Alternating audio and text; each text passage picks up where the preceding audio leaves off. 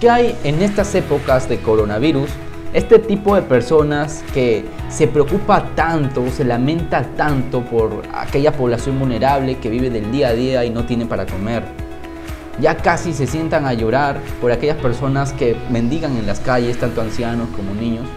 Pero ¿qué haces por ellos? ¿Tu sufrimiento y tu preocupación cambia la realidad?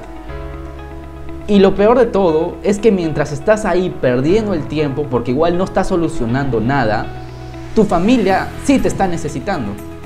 Posiblemente tengas a un hermano, a un sobrino, a un primo que necesita ayuda económica y tú gastando energía en lamentándote por otras personas.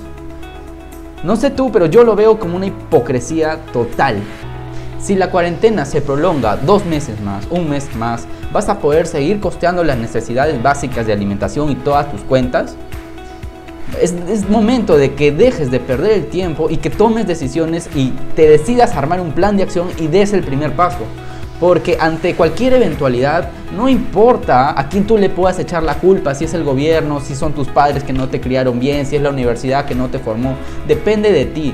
Depende de ti poder vivir como tú quieras ante cualquier circunstancia, ¿vale? Porque hay un dicho que dice que las circunstancias no hacen al hombre, sino que lo revelan.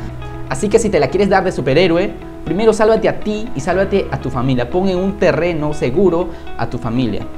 Y eso no solamente se hace pensando, sino se hace actuando.